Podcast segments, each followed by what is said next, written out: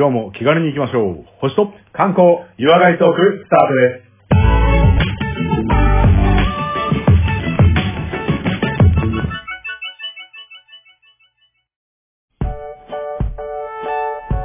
はい、それでは第77回の観光トーク、レオさんお願いいたします。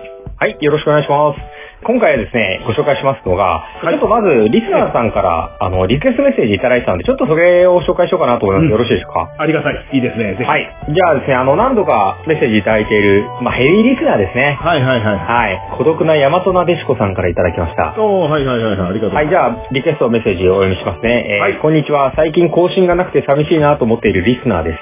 えーないとは思いますが、ネタに困ってるんじゃないかなと思い、リクエストさせていただきます。は いご心配いただいてますね。はい。おー、すいで。えっ、と、仕事で、えー今度、奥入瀬渓流に行くことになりまして、えー今後の参考に、えー、奥入瀬渓流についてお話が聞けたら嬉しいです。えーまた、奥入瀬渓流は、星空が綺麗に見えると伺いました。はい。えーコマさんやレオさんなら、えー異性を落とすような素敵な星空ガイドをされていることと存じます。なんか大丈夫ですか俺らなんか変な見方されてない。そうそう。ちょっと勘違いされてらっしゃいます。ちょっと勘違い勘違いされてそんな不純な動機、不純な動機で星トークやってるわけじゃないですよ。観光だってそうでしょ？多分そうでしょ？孤独な山となでしこさん、名前からして女性だと思うんですけど、んちょっと違う見方されてるかもしれないですが。ああ、そうか。まあ、ただ、リクエストとしては、うんはいはいはい。星空を語るときに、はい。意識していることやおすすめ、うんうんうん。は何かがあれば教えてくださいと。はいはいはい。まあ、暑い日が続いておりますが、うんえー感染症を含めお体には十分お気をつけてお過ごしください。それでは次回配信を楽しみにしております。ということで、うんはいはい。えー今回はですね、リクエストいただきましたので、ちょっと久々に答えてみようかなということで。青森県、うん。奥入瀬渓流でございます。おー、はいはいはい。おいらせ渓流ね。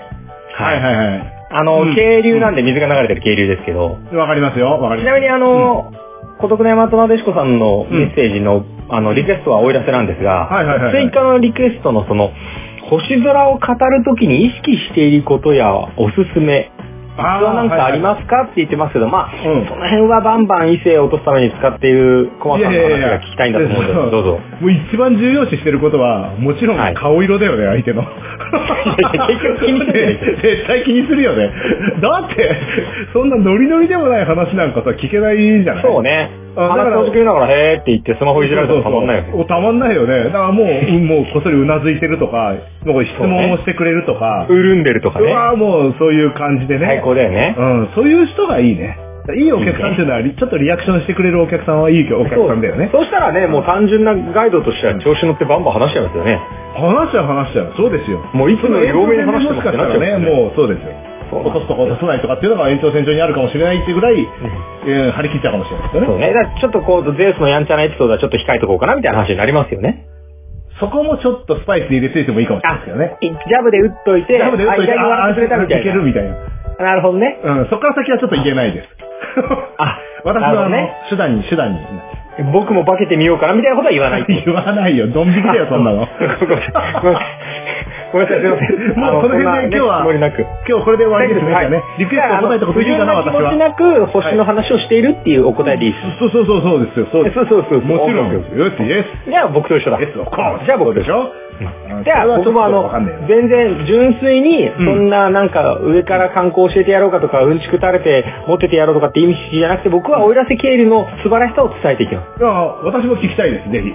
あ、よかった。大丈夫ですね。お願いします。はい。ということで、メッセージ、リクエストいろいろいただいてるんですが、ちょっと、うんあの、具体的なね、あの、リクエストがあったということで、今回は奥入瀬経理ですけれども、はいえーこちらは青森県ですね。はい、青森県は、まあ、場所はパンと皆さん思いつくと思いますけど、大丈夫ですね。本州最北端ですよね。本州最北端です。はいはいはいはい、一番上。んで、青森県って、ちょっと、あの、クワガタみたいな形してるんですけど、ああ、はいはいはい、そうだよね。クワガタの、うん。あの、真ん中の本当に、うんもう本当、なん、ど真ん中みたいな感じ。もう眉間みたいなところに、はいはいはいはい。あの、まあ、大きな、まあ、十和田湖って湖あるんですけど。十和田湖から流れ出てるうん。唯一の河川が、はい。これまさにそのまま奥入瀬川って名前なんですけど、唯一なんだ。唯一、十和田湖ってかなり大きい湖なんですけど、そこから出てる唯一の河川が奥入瀬川。これ太平洋に行きます。はあ、はあはいはいはいはい。で、それの奥入瀬川のうん上流約14キロの部分がはい奥入瀬渓流と言われるエリアで、今回そこの紹介ですね。はあはあはあ。あ結構でかいように見えて、一本だけなんですね。そうですね。まあ逆に言えばもう豊かな水量があるってことですよね、そのはあ、はあはあはあ、いやー、はいそれは面白そうだ。なので今回はまあ自然がね、すごいこう豊かだよっていうところなので、はいはいはい。あの、こちらはもちろんそんだけいいところですから、うんいろんなタイトルをこう、もらってます。おそうですか。保護区タイトルね。いやいやいやいや、そうですね。はい。まずうん特別名称。はいはい。ああ、まず一巻、一巻。一個ね。はい、はいタイトル。で、あと天然記念物。天然記念物って生き物とかじゃなくて？あ、物もそうですけど、場所もそうなります。場所も、はあはあ、天然記念物。はいそして三つ目は国立公園。国立公園は三冠王。はいはい。はい、参加を。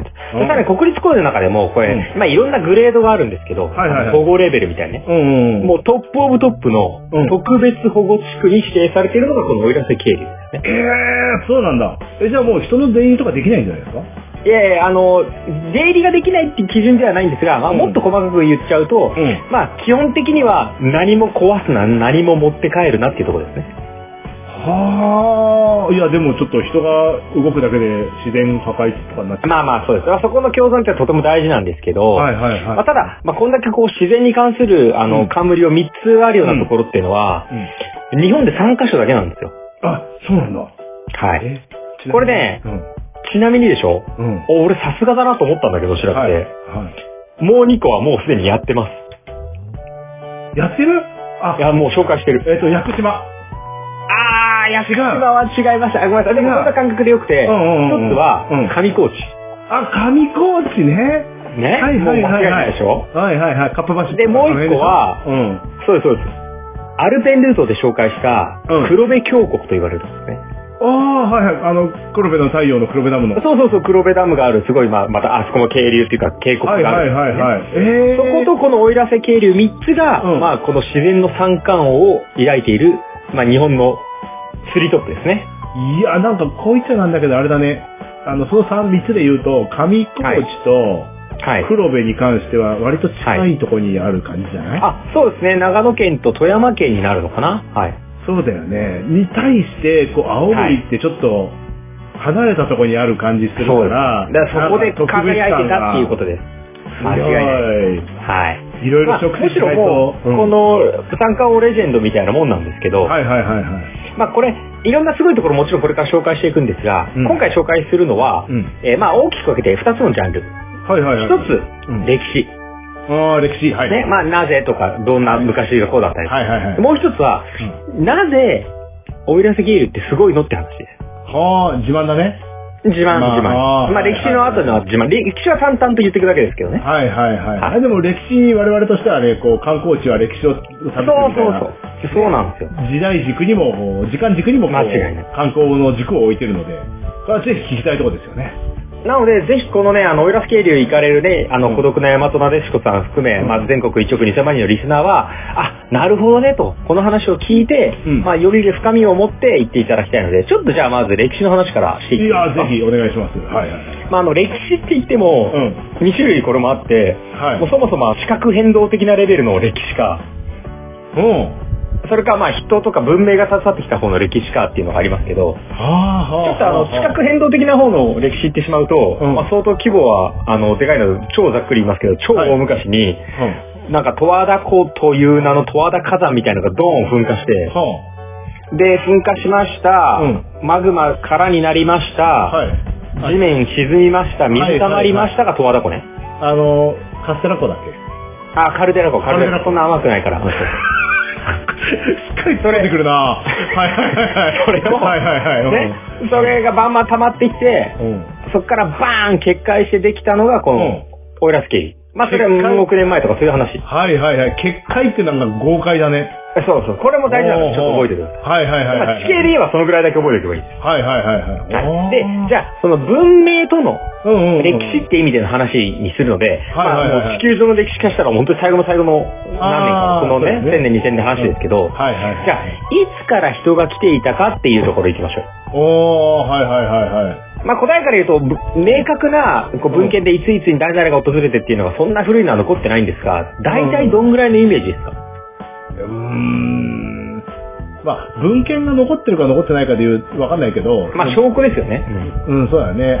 えっ、と、縄文時代はいると思うけども、その辺には文献がないと、あえて思うのああ、まあね。そうでしょ？そうすると、まあでも文献できたのって言ったらあれじゃないですか？あのまあ、文系というか、だから人工物ですよね。人工物？まあ、例えば、うんまあ、さっき今縄文みたいな話しましたけど、はいはいはい。例えばそこになんか縄文時代のうんさ、な遺跡があったら、もうそれはいたでしょ、多分。ああ、はいはいはいはい。で、まあ、同じくくりで言うと、うんこれあの以前、あの、三内丸山遺跡ね、あの、紹介したと思うんですけどやりまし、たね。うんまあ、まあ、多分あれを聞いて多分ユネスコも今回世界遺産にしたとは思うんですけど、そうだっけ？まあ多分ね、まあ俺らの方が全然早いからさ。はいはいはいはい。で、まあ話は戻った。その時もちょっと、その、十和田火山の噴火みたいな話したんですけどしましたしました。うんしましたよね。うんただ、えっ、と、その時にそんな間近にね、もうほんと十和田から流れてる本当数キロの範囲に、うん。あの、人がいたっていう、その縄文とかの、あの、証拠は特にはないです。はいはいはいはい。まあ、ただ、さらに言えば、渓流って話にね、今回していくうんうんうんうとん、これ時代で言えば、うんあの、ちょっとある調査をしたんですが、はいはいはいはい。まあ、どんな感じだったかっていうと、十和田湖とか、あと、まあ、奥入瀬も含めてなんですけど、うん。あの、参拝の対象だったんですよ。あ、山岳信仰そうそう。まあ、山岳信仰ね。まあ、自然崇拝だったので、あ、あの、十和田様みたいな感じだったんですよ。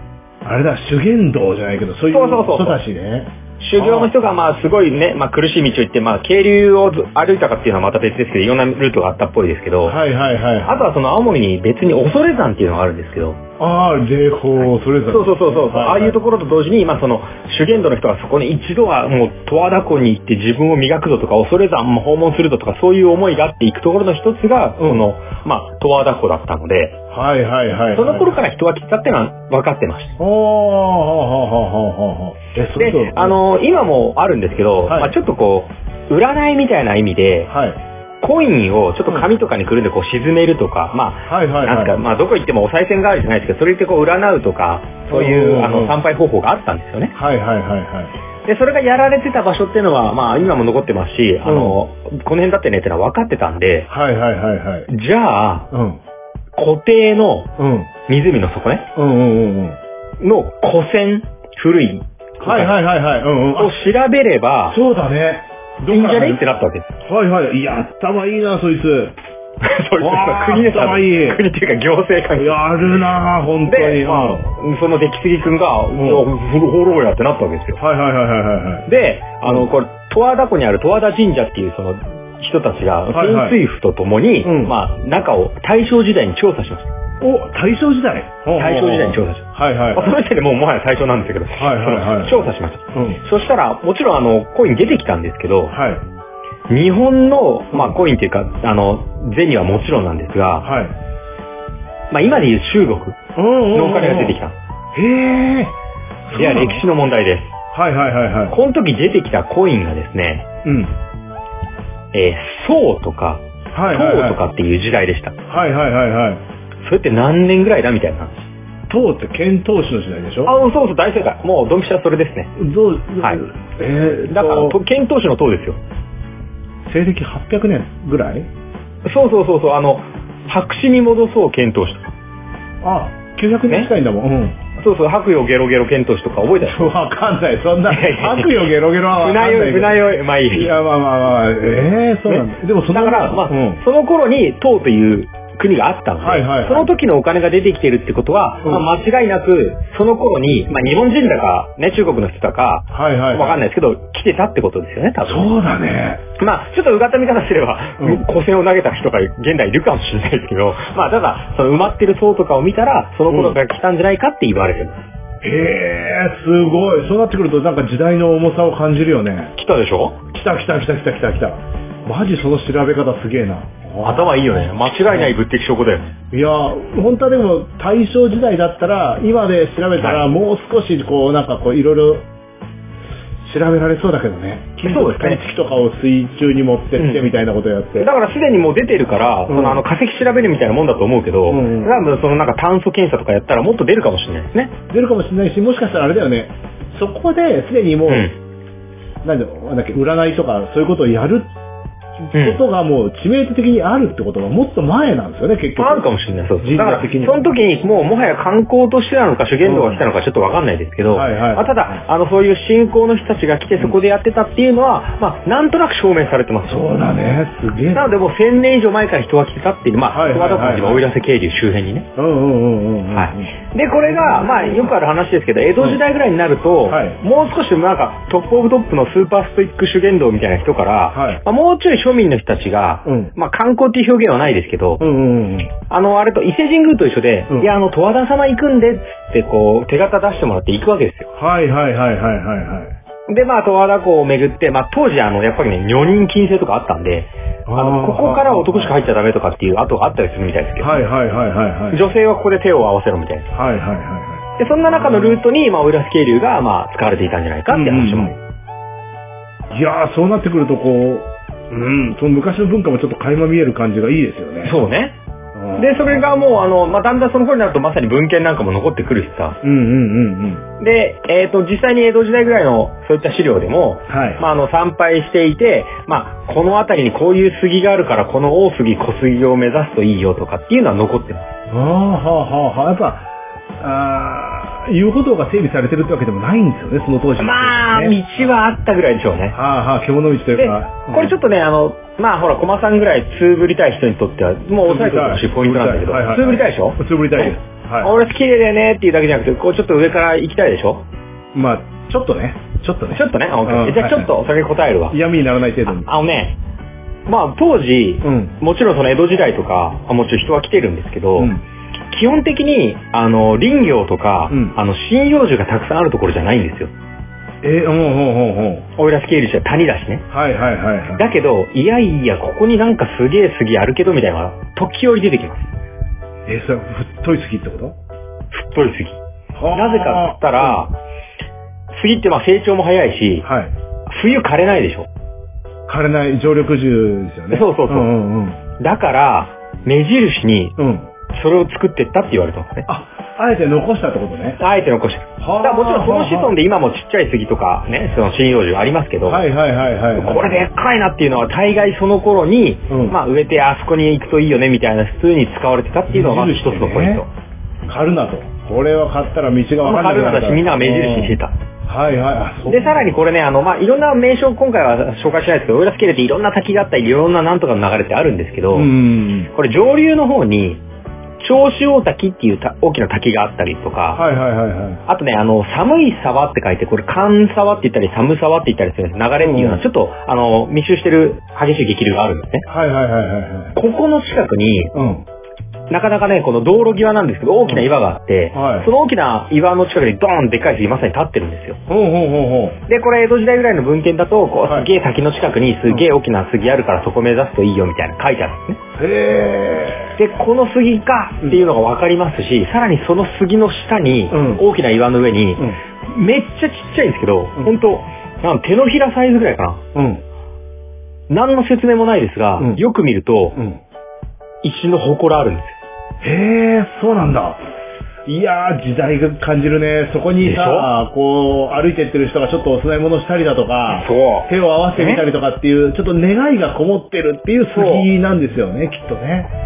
なんか、願いを込めただけで、その神がかって見えますよいやここの祠があってうん。うんそうそうそう。だから別に、な、何々教だとかそういう話じゃなくて、あうんうんここでいいんだなっていうものだったかもしれないし、ここまでこれ、安全に説明書とかには載ってないんですけど、はいはいはいぜひね、見ていただくとね、あ、これねっていうのを知ってたら、うんあそこに明らかに人工物があるよねっていうのをね、ちょっと上から目線で言っていただけるといいかと思う。言って俺手合わしたい。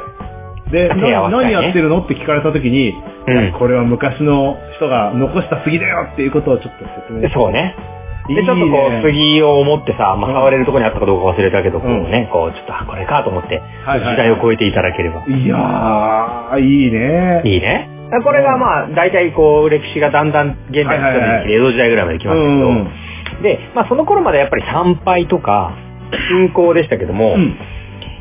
じゃあ、だんだん観光になってくるのって、まあ、どの国、あの、うん全国そうですけど、まあ、はい明治ぐらいから、うん。観光どんどんいいじゃん、どんどん好きなとこ見に行こうよっていう、まあ、一つのブームが来るわけですね。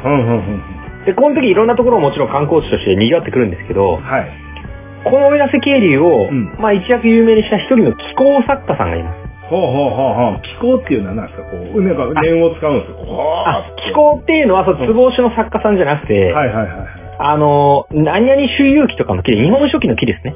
ああ、はいはいはいはい。いろんなところに行く作家。はいはいまあ今で言う、なんか旅行ん雑誌に載せてるような椎名誠とかさ、そういう、ああ、詩人の旅人なんとか周遊記とか。そうそうそうそう、シルクロード周遊記みたいな、そんなはいはいはいはい。あ、そういう人が、あの、高知県出身の人がいて、はい、高知かまあ、全らわざわざ国行ってるんですけど、はいはいまあ、富士山は最高だよねみたいなやっぱり文章とか残してるんですけど、それの連載の中に、うん。なんか、まあ一度はこう行ってみてはいいし、歩くんだったら奥入瀬っていう三里半の場所最高だよねみたいなことを書いたんですよ。はいはいはいはい。うんうんうん。で、それをこう雑誌に投函した時に、まあそれがなんかおすっげえいいとこあるらしいぞって一気一気にバズったんですよね。へえ。で、これで一般の人も、あなんかそんないいとこあるんだ行ってみたいねになってきて、はい。そして、なんかその、まあ、あの、バズってきた情報を知ってですねう、ん。明治時代の皇太子なんで、明治時代後の大正天皇ね、はいはいはいはい。が、なん、そんなにバズっているなら、超エモいだろうし、チンも行ってみたいのと。はいはいはいはい。まあ、それで、お前行くってよってなって、もうバンバンお馬車取れるようにしろとか、なんか、道整備しろみたいな感じで、どんどんどんどんこう、観光の基盤ができていきました。ほうほうほうほう。だからさっきコマさんが言ってくれたみたいに、うんいや、なかなか立ち入れないんでしょっていうのは、うん。今は、まあ、そのおかげでってだけではないでしょうけど、うん。割と行けます。はあ、そうなんだ。道も大体整備されて。道も大体あります。ああ、はあはあはあ。なので、この頃からまあ観光地としてどんどん賑わってきたのが奥入瀬渓流で、いや、確かに、ね、はいその当時の天皇だ、皇太子、皇室の人が、ね、行ったってなったら、それだけでこう、ちょっと、話題性があってね、行ってみたいってなるよね。歴史立っちゃうよね。ああ、ああ、ああ、確かに。で、まあ、すごいいい自然だし、うんすごい歩きやすいし、いいねってなってるわけですが、うんうんうんうん。まあ、ちょっと、やっぱ、明治大正ときて、はい。昭和に入りますよね。昭和になりました。まあ、一個、ターニングポイント出てきますよね。ああ、昭和ね、20年前後とかですか？そうね。はいはい。何がありました？えー、戦争のあたりですね。そうですね。はいはいやっぱり戦争の時が来ます。はいすいません、はいはいそれは、うんこの青森にも来ます。はい。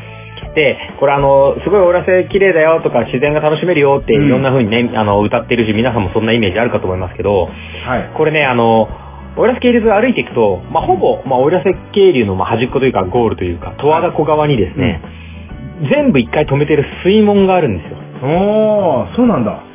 はい。で、これを見て、うん。いやいや、え、完全制御されてるんですけど、この渓流って思いますよ思っね。ちゃいます。はいはいはいはい。まあ思いますよ思ね。っちゃいますね。で、看板もあって、まあここではこうなんか、発電してますとか、ここで制御してますって書いてあるんですよ。発電所があるんですね。で、まあこれを見て、うん。まあ結局効果と、何が自然が楽しめるだと、作られた環境じゃないかっていう、まあ、たまに調子乗った素人さんが出てきます。はいはいはいはい。まあぜひここでココマさんですね、もうのんのんのんだと。はいはいはい。ちょっと言わ素人さんちょっと黙っとけとはいはいはい。言いたいでしょ？うん、言いたいです。そんな時に、うん。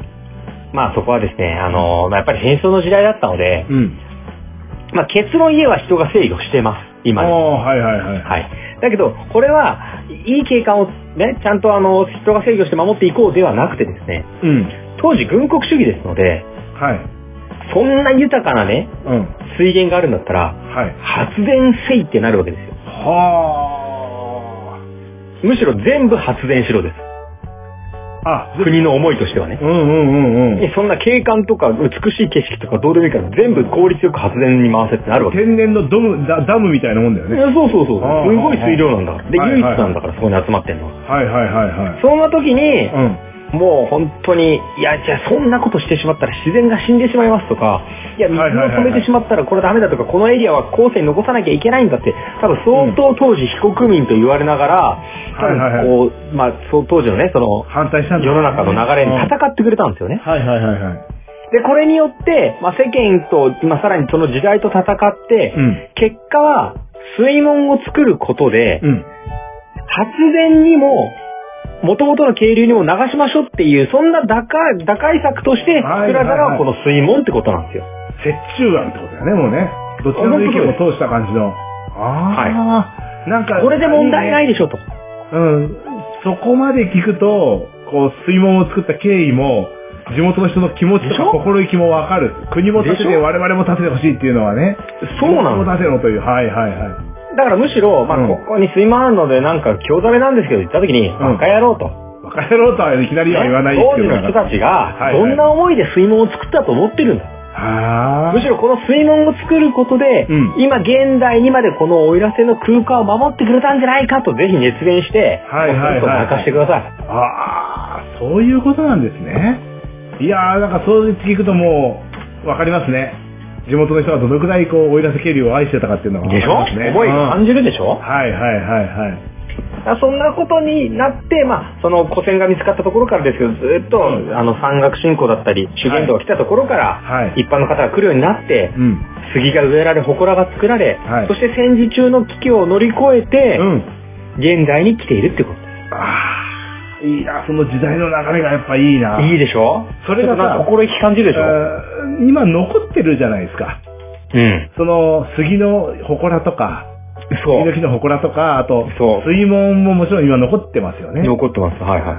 そういう時代の流れがこう分かってくるのがいいですよね。物語があそういうる背景を感じながら歩いてほしい。はいはいはいはい。で、これ現在ももちろん観光はできるんですけども、うん今度現在がね、うんあの、まあ、やっぱりこの、いろんなこう車が通れるような道路が、はいはい。排気ガスが出たりとか、うん。はい。まあちょっと散策している、まあその観光客と、はい。まあさらにあの、ライフラインでもあるので、十和田港までのね、うんあのトラックとかも通るんで、うん。うんちょっとこのうまい使い分けとかを今後していかなきゃいけないよねということで、今はね、はい。あの、迂回するようなバイパスに、うん。あの、長いトンネルを作って、ちょっとあのちょっとこう、商業用の道路と観光用の道路と、はいはいはい、まあ、さらにちょっとマイカー規制的なものを入れていこうかとか、いろんなこう、使い分けをね、今、あの、うん工夫されていて、はい取り組んでいるっていうのが、現代、我々が行っていることですよね。必要ですよね。ちょっと興ざめしちゃうとこありますもんね。生活道に使われてるってなるとね。うん。うん。で、まあ、悪だとも言えないじゃん、でも。いやいや、はいはいはい物資も届けなきゃいけないしと。うんうんうんうん。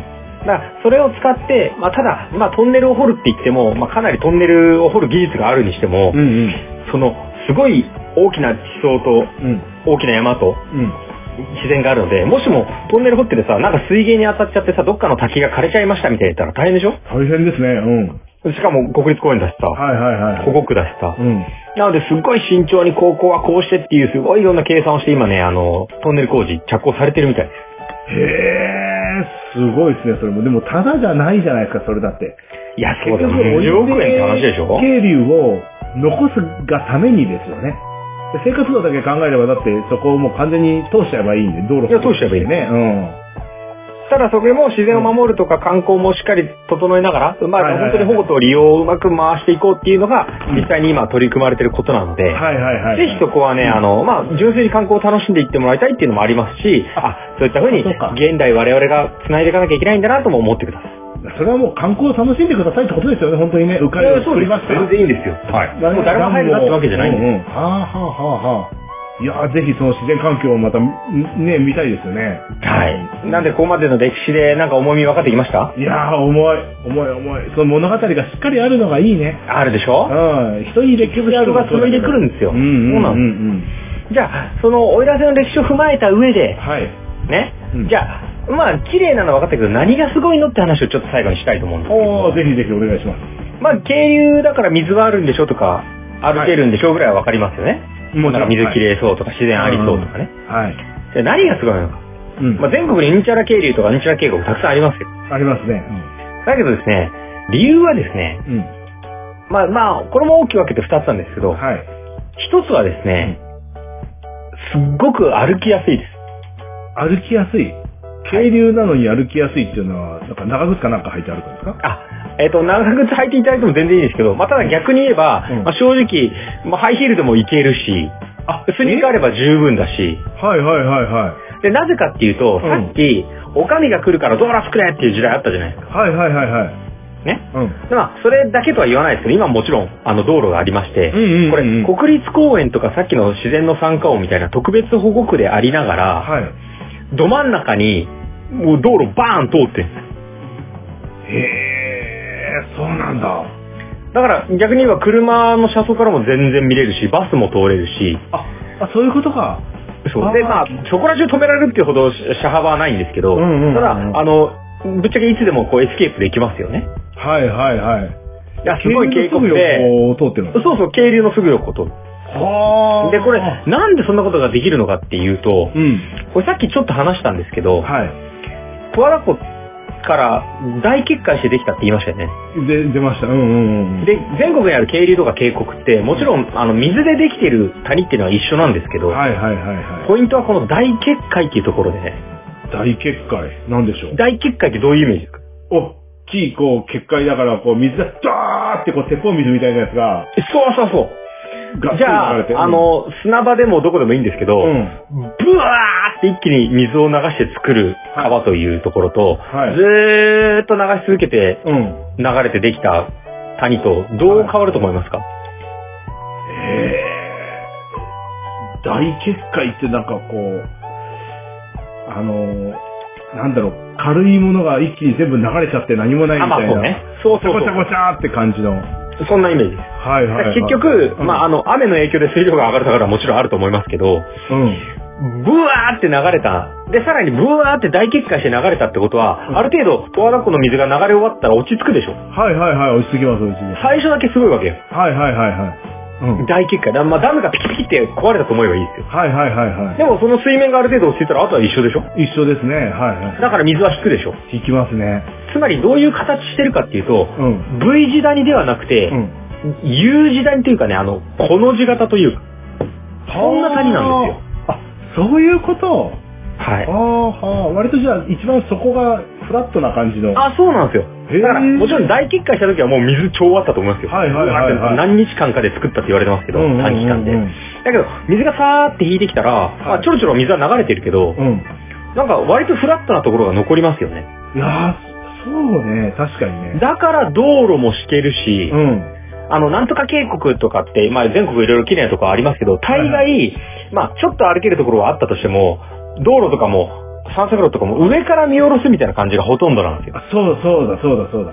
確かに。そうでしょ、うんなぜならそんな、あの、崖っぷちにさ、道作れないか？ら。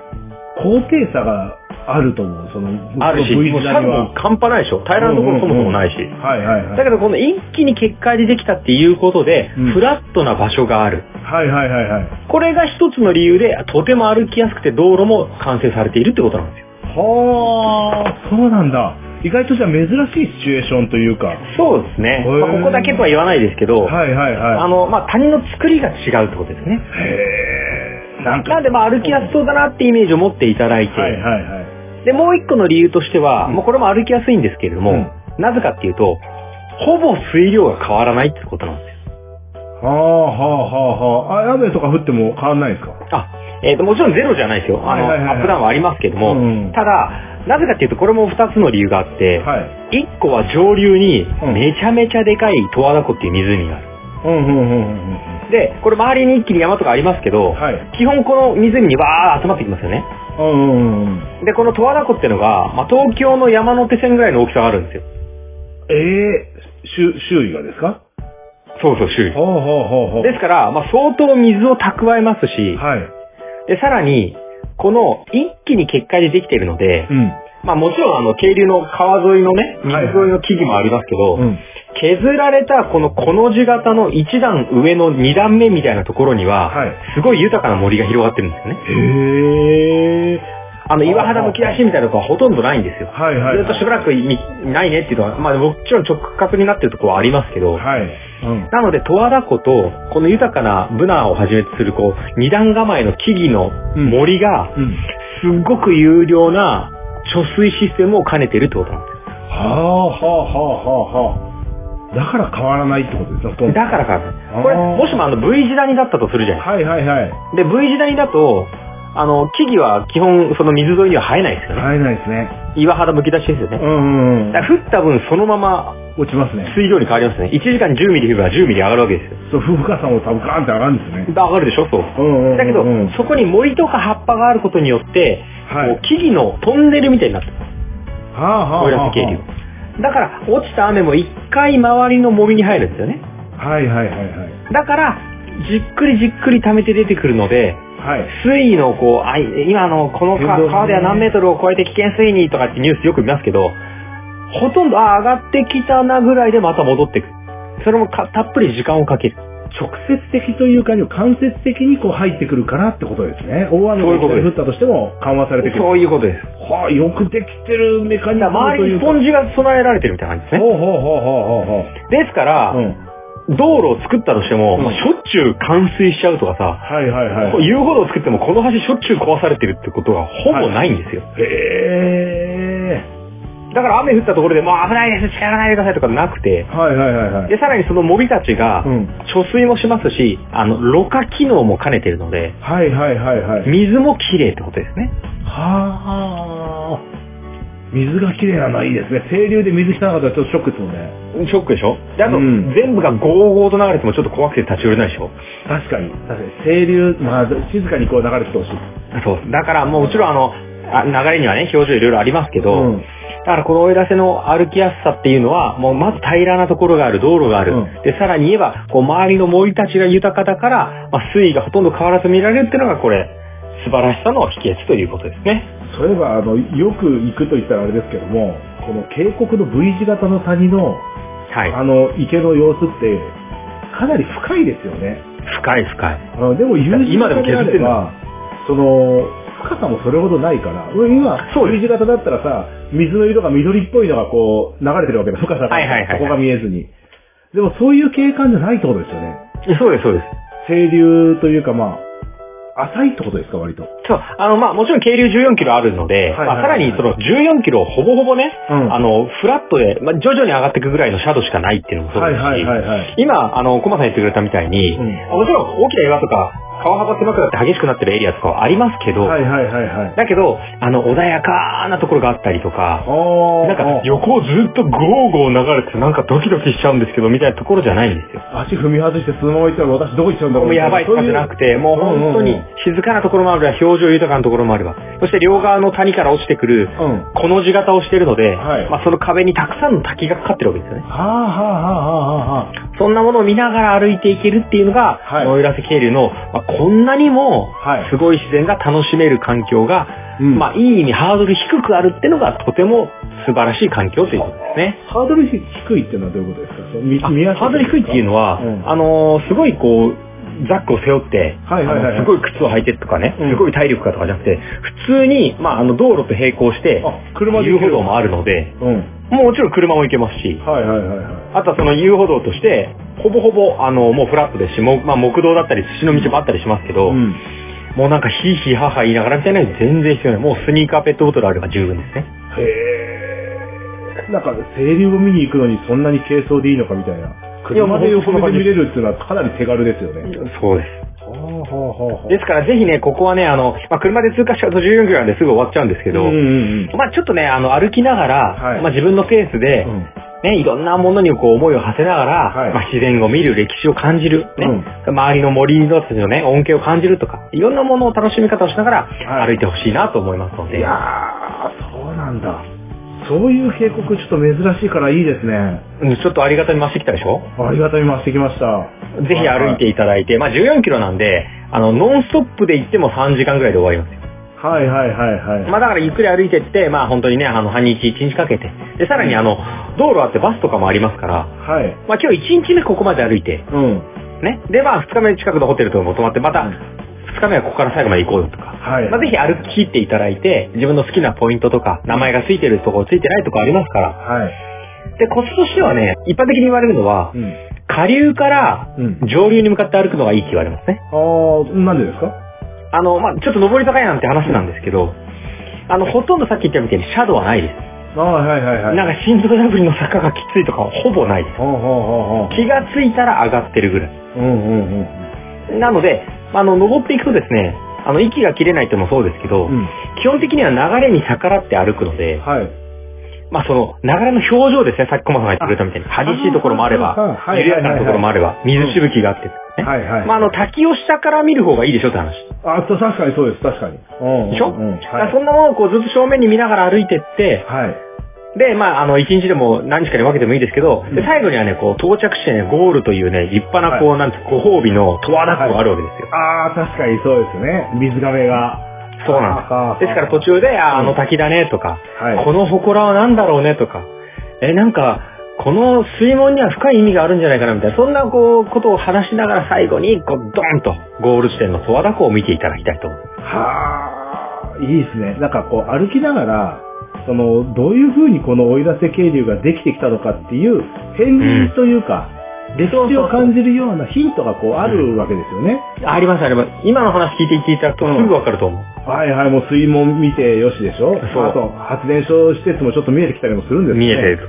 で、はいちょっとあの、渓流ももちろんですけど、ちょっと目線を奥とか上とかに移せば、はいはいはいあ確かにあそこからなんか2段目の崖あるよね、みたいな。おー、はいはい、見てみたい見てみたい。あ、ってことはあそこまで水があったってこと？大決壊の時にみたいなこと？そういうとこまで見えるんだ。そういうとこまで見えてくると、うんブラタモリ真っ青ですね。いやー、いいですね。いや、もうこれかなり通な見方です。まあ、今回のラジオ、これ聞いてから、おいらせ渓流に行ってみると、ちょっと雰囲気違って見えますね。いや、もうね、もうほんとたまんないと思いますよ。他の人が見えない、こう、観光を見てる気がします。まあ、今俺が話したことだけでですね、多分そこら辺の、あの、散策マップとか、あの、資料は超えてるからね。ああ、そうなんですか。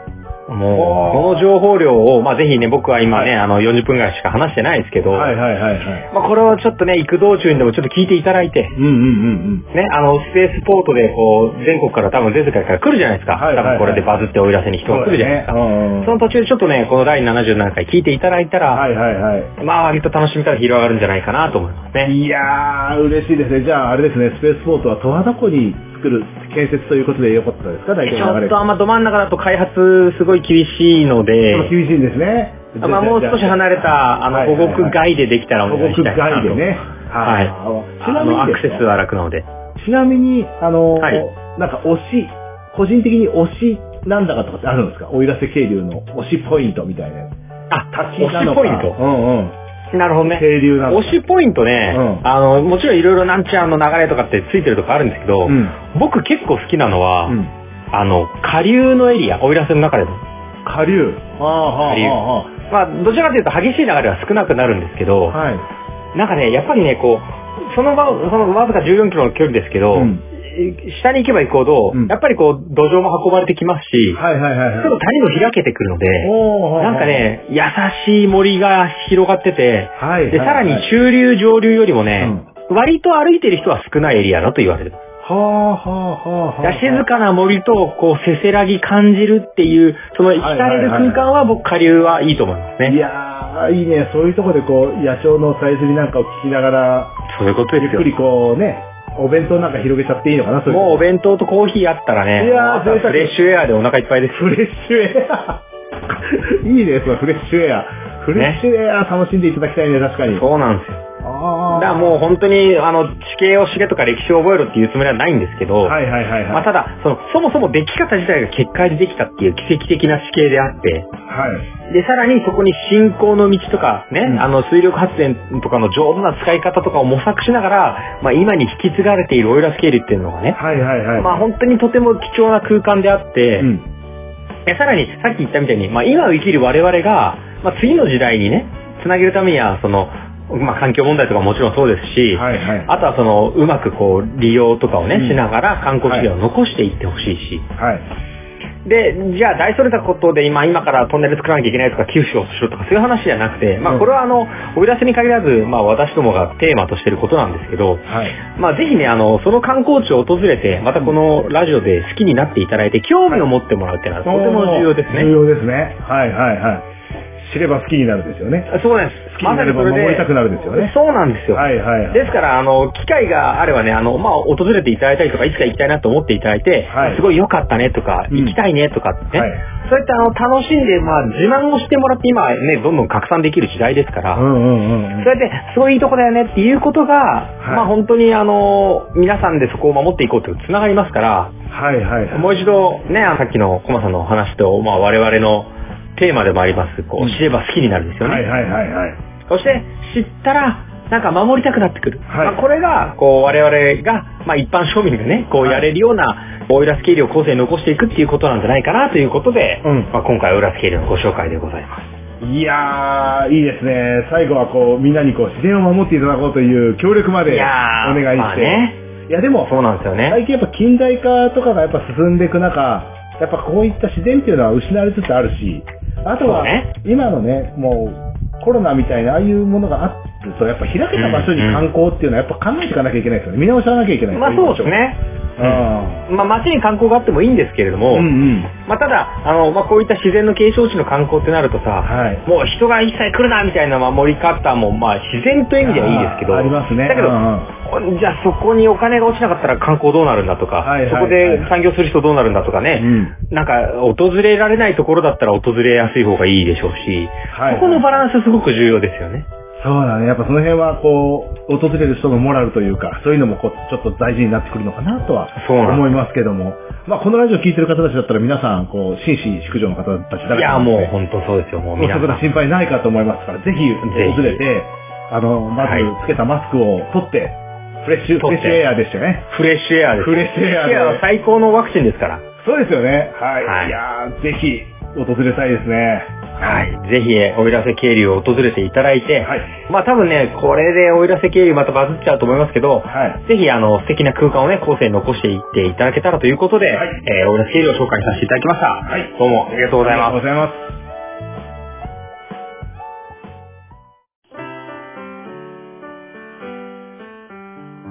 はい、それではお疲れ様でした。第77回収録でございます。はい、お疲れ様でございます。ありがとうございまはい、お疲れ様でした。久しぶりに僕はあの自然トークをしてね、自然愛が増しまして。す。いやー、いいですね、そういうのはね。うんでも、なんか歴史だけじゃないしねずーっとね、うん、非常にこう心が洗われるというかね、ああい緑の中に、あの、いられるっていう幸せはちょっとありますよね。いや、大事だよね。ああの、コロナ関係なくさ、なんか、いつでも今、こう、スマホとイヤホンで、いつでもニュースもポッドキャストもそれこそ聞けるじゃないですか。はいはいはい。で、もちろんそれいいし、僕らもポッドキャスト配信してる側としては聞いてほしいけど、なんか何にも今、周りからの影響は、人工的な影響はなく、そんなところにいるっていう過ごし方、すごく贅沢ですよね。いや、確かにそれは言えると思いますね。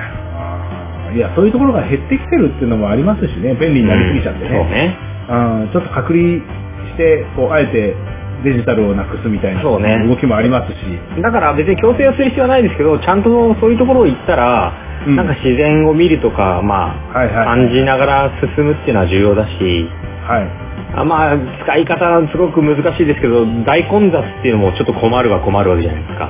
まず確かにそうですよね。うん今まあ、密が避け、密ね、あの、3密防止みたいなのがうんあるので、うん。やっぱりこうちょっと一つの感覚は置きたいですし、そうですね可。能であればそういう環境下であれば、騒がしくてもしょうがないマスクしたいよね。ああ、フレッシュエアぜひ、あの、全然脱マスクしてフレッシュエアは、あの、むしろ、あの、推奨されると思いますよ、そういうところに行って。ーあの、一応なんか屋外では2メートルでそうなんか間隔を空ければマスク着用して、そうですね。全然全然。外していただいてって話でね。ね、あのーちょっとまあ僕らはそんな都会で生活はしてないですけど、深呼吸もしづらい時代になってきてるじゃないですか。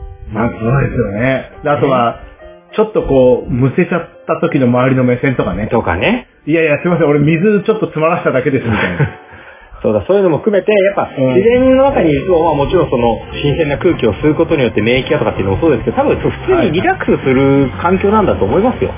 いや、俺効果的だと思いますよ、そのメンタルの健康っていうの病気に影響するような気がしますんで。なんかあの、すごく精神統一の瞑想とか、なんかヨガっていうよりは、うん。なんか別に僕は普通に、まあ山なりこう静かな自然に行って、で、まあ、あの、ベンチでもいいし、椅子でも、石でもいいけど、なんか座って、ああ、綺麗だなとか、あなんか、鳥の声すんなとか、うんうんうんうん。景色いいなとか、まあ、それこそはいはね、あの、僕らもちょっと穴場の自然散策に過去に行ったことありますけど、はいはいはいはあの、コーヒー豆をひいてさ、い。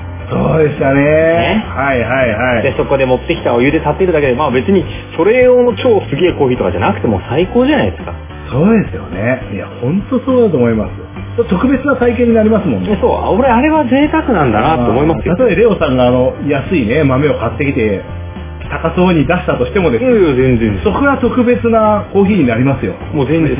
家の中で引いたコーヒーと違いますか？ら。そうですよね。もう引いた時点でフレッシュエアが入ってるフレッシュ。そうそうそう。それ違う添加物、添加物フレッシュエアやってやっぱ違いますよ。めっちゃ排気ガスの中でさ、コーヒー引いたやつと同じ豆、絶対多分違うでしょ。そうですよね、絶対。その空調が効いたエアコンの中よりも綺麗な気がします。いや、そうなんですよ。僕はその自然が出すいい成分も全部含めて味わってほしいってことなんです。いやー、いいよね。そこの味の一つとしてそのフレッシュエア入れてきましたね。そうなんです。そういうのは熊川哲也とかはもう感動します。あもう違いの分かる男はもう。違いの分かる。もうダバダです。そうですね、はい確かにね。間違いない。あだから、ぜひ皆さんもあの、自然がね、だけとは言わないですよ。もちろん感動するものはいろいろありますけど、ただ、はいはいそういう、日本はあの、自然豊かですから皆さん自信持ってください。いや、確かにそうですよね。うん。海外にもすごいさ、なんか国立公園とかいろいろね、絶景あるけど、いや、日本の自然もすごいし、その背景もすごいから、はい。ぜひそこ味わって、あ、そういや最近行ってなかったなとか、あ、近くにあんなところがあるらしいなみたいなとかね、足運んだ方がいいですよ。そうですよね。あの、割とありますよね、近くにはね、そういうあるあるある。ところがね。そう、地元のなんとかっていうところね、全部行ってますかって言ったら、あ確かにあそこ行ってねえなとか、なんか、池があるらしいなとか、沼があるらしいなとか、ね、行けばいいと思いますよ。いやー、見直してほしい。今、こういう時期ですからね、近くの身近な観光地そうそうですかね。で、ぜひそこで、あの自分のコーヒーを持って行って、はいはいはいフレッシュエアと、あとあの、季節ごとに選んだお菓子か、クーラーボックスでお菓子持ってって、そうだね、温度が暑い時にはね、これさ、ゼロテロもね、ちょっと、きつはいかったらそこじゃ似合わないと思うんで、はいはいはい。まあ暑い時にはそういうことをやりながら。ら、そうそう。はいはいはい。で、まあ静かな、こうね、空間味わって、はい。で、そこに行くまでの、このね、車の中とか電車の中とかの道中で僕らのポッドキャストを楽しめばいいってことですね。いやー、それはぜひお願いいたします。もう、追い出せに行く時には今回は非常にこう、役に立つと思いますよ。いや、多分ね、今回、まあ、あの、リクエストいただいたっていうのもありますけど、はいあのね、中には、そのね、あ、知った、行ったことあるよとか、はいはいはい。ここ行きたいと思ったって人はね、ぜひ聞いていただいて、拡散していただいて、はいはいはいはい。で、あの、今回は、あの、ちょっと、ちゃんと答えようと思って、メッセージリクエスト答えたんですけど、あの、様々リクエストメッセージもね、あの、いただいてる方、本当に皆さんありがとうございます。はい。ありがとうございます。引き続き、あの、こんなところ行ってみたいとか、あと、行きましたでもいいですし、うん。あとはなんかいいとこだと聞いてますぐらいでもいいので、ぜひね、はいはいあの、行っていただくと、私も調べるモチベーションになりますし、あの、観光地、さらには宇宙とか星座ね、えーギリシャ神話でも大丈夫ですよね、リクエストいただいて大丈夫大丈夫です。はい。大丈夫ですね。お願いします。ぜひので、そういったところを、あの、はいまたね、あの、リクエストいただいてお待ちしておりますので、ちょっと宛先を紹介させていただきます。はい。はい、えー、宛先は小文字で KOMALEO 数字の15ローマ字読みしますとコマレオ15アットマーク Gmail.com です。また Twitter、Facebook を行っておりますので、えーハッシュタグ星と観光ですとか星観などで、えーたくさん、えーつぶやいていただいて検索していただいて、えー我々にダイレクトメッセージもいただければと思います。はい。えーリクエストメッセージいただいた方には、えー皆様にステッカーもご用意しておりますので、はいダイレクトメッセージで、えー発送先ですね、教えていただければと思います。ぜひ、あの、おいらせ歩いてる時に、お、あんつの水筒に星観ステッカー貼ってある多分あるよね。あー、水筒とかいいよね。水筒とか、水筒もういいね、マイクーラーボックスとかいいよね。いい、全然いいです。いや、ぜひ多分ね、この第77回の配信で、多分おいらせバズっちゃうと思うんで、はい。まあその時はぜひあの、ステッカーも一緒にお供にしていただけたらなと思いますので。うんうんうんうん。はいはいはい。いや、ぜひお願いいたします。はい。では、えー、第78回ですか、次回は。そうですね。はいはい。では、第78回までですね、えーはい引き続き星と観光を楽しんでいただければと思います。今回はこちらで失礼します。どうもありがとうございました。た。